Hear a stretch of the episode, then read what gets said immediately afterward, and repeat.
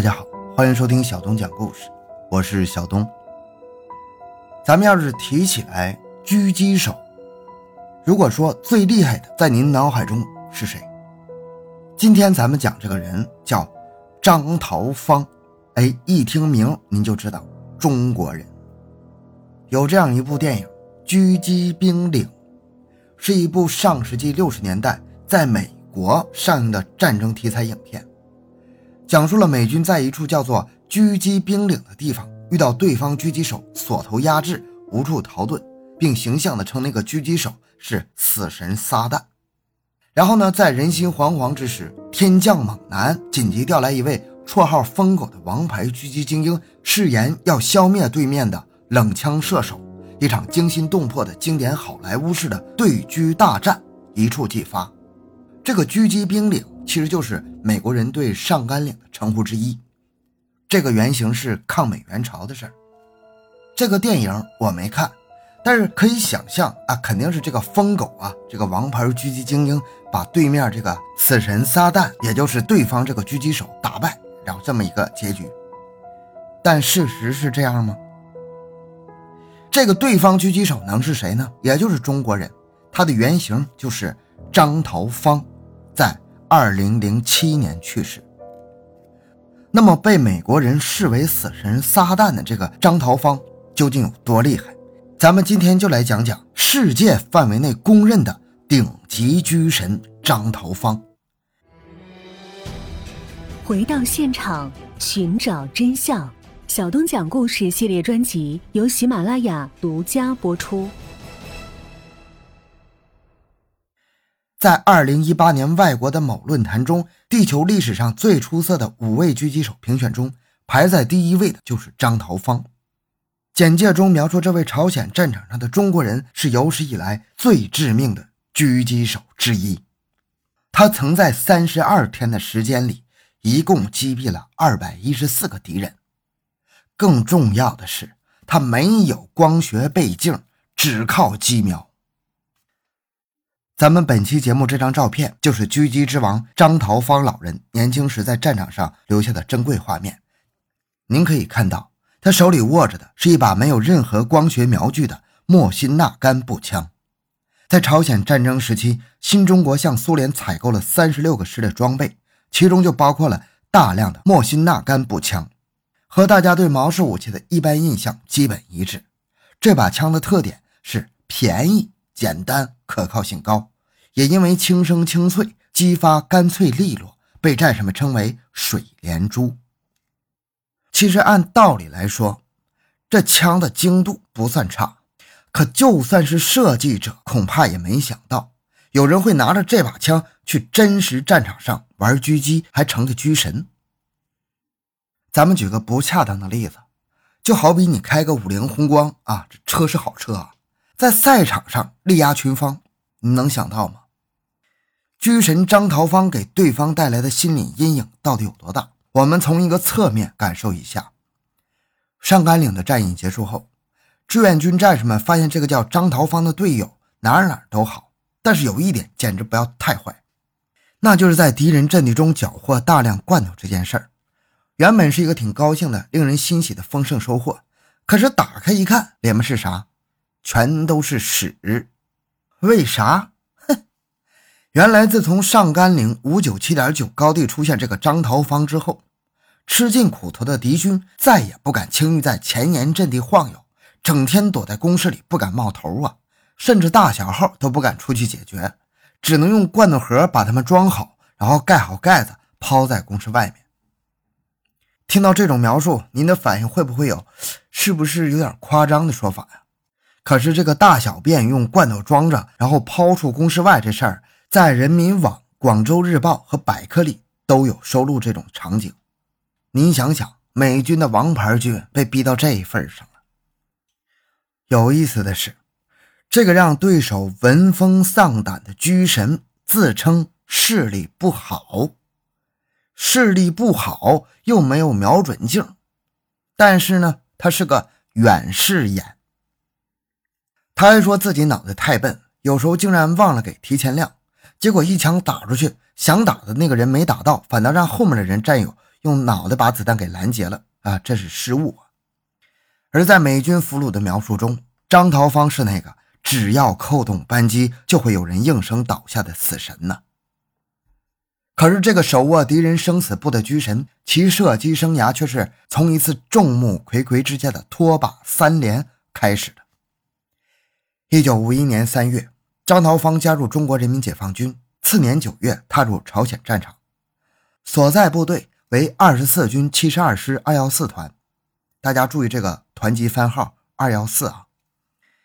这个朝鲜战场已经进入了战略的防御阶段。敌我相互之间拉锯和僵持，凭借装备上的优势，敌人时常在白天做出挑衅的行为，包括大摇大摆、晒太阳、打扑克、跳舞等，根本不把中朝军队放在眼里。这种明目张胆的挑衅行为真是令人忍无可忍呐！一开始只是零星士兵忍无可忍的开枪警告，后来用这个水连珠，也就咱们刚才说那个。莫辛纳甘步枪一连打死了七个人，这才让敌阵的风貌焕然一新，比兔子还老实。有意思的事来了，上级不仅肯定了战士们的做法，还在全军中展开了一项著名的冷枪冷炮运动，其口号就是让敌人低下头来，组织特等射手展开狙击作战，打击敌人的猖狂气焰。就是在这种大背景下，张桃芳领到了一支前苏联制造的。莫辛纳甘步枪，有一天练习打靶，他接连三发子弹全部脱靶，连长骂他吃了三个大烧饼。为了惩罚这个三连不给力的小战士，然后张桃芳还被调到炊事班帮厨。可是年轻的张桃芳他不服气呀，从此他就像变了一个人，整天没事就端着枪反复练习瞄准的动作，白天给手臂挂上沙袋加强臂力，晚上举着枪对着跳动的烛火。练习瞄准，终于，不断试错和刻苦的练习得到了施展才能的机会。一九五三年一月，张桃芳来到了上甘岭的五九七点九高地。老人后来在采访中描述那段时候自己眼中的战场：射击台最近离敌人不到一百米，对面阵地上的美国兵眼睛是蓝的还是黄的，都可以看得一清二楚。可惜第一次还是空手而归呀。连开十几枪，一无所获。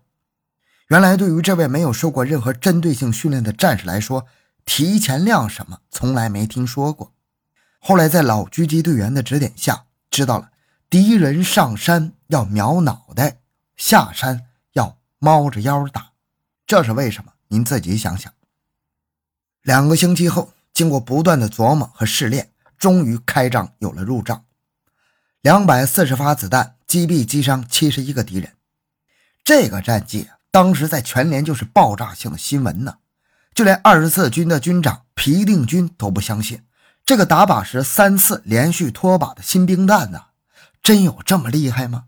于是找了一位作战参谋，让他带上自己都舍不得穿的皮鞋，说那小子如果当着你的面真能把三个敌人放倒，这鞋就归他了。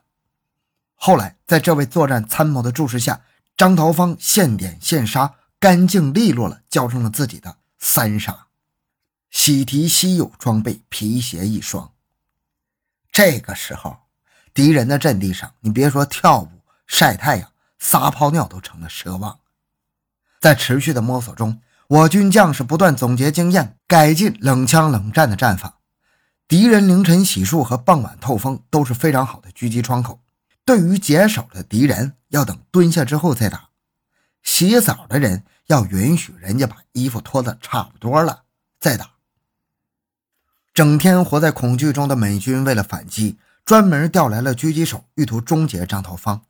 一九五三年初的一天，张桃芳刚来到阵地上的狙击台，就被一梭子子弹打在身边。他连忙趴在交通壕，顺手拿起一顶废弃的钢盔，用枪托撑在壕沟外。但对方很有经验，没有上当。这是高手啊！张桃芳突然从战壕窜起，向另一个狙击位冲过去，又是一阵密集的机枪扫射。快到位置时，他身子一斜，像中弹一样掉入掩体内。而这个假摔的动作，让对方以为自己真的被打到了，停止了射击。